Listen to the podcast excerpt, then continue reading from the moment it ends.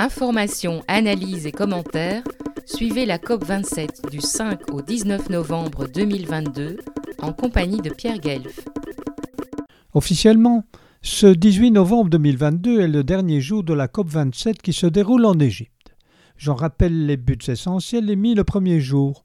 Nous cherchons à accélérer l'action climatique mondiale grâce à la réduction des émissions, à l'intensification des efforts d'adaptation et à l'amélioration des flux de financement appropriés.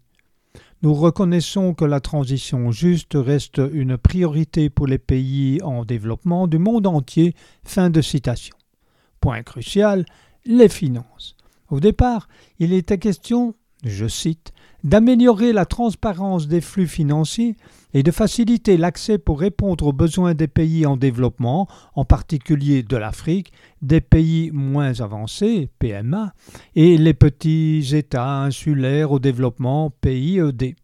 Les engagements et promesses existants, annoncés depuis Copenhague et Cocune, en passant par Paris et jusqu'à Glasgow, nécessitent un suivi afin de clarifier où nous en sommes et ce qu'il reste à faire. Fin de citation. Ce matin, on semble bien loin de ce pieux objectif quand on lit que la présidence de la COP27 a fait circuler un document de travail en vue d'une déclaration finale qui ne mentionne rien de concret sur les sujets contentieux des finances.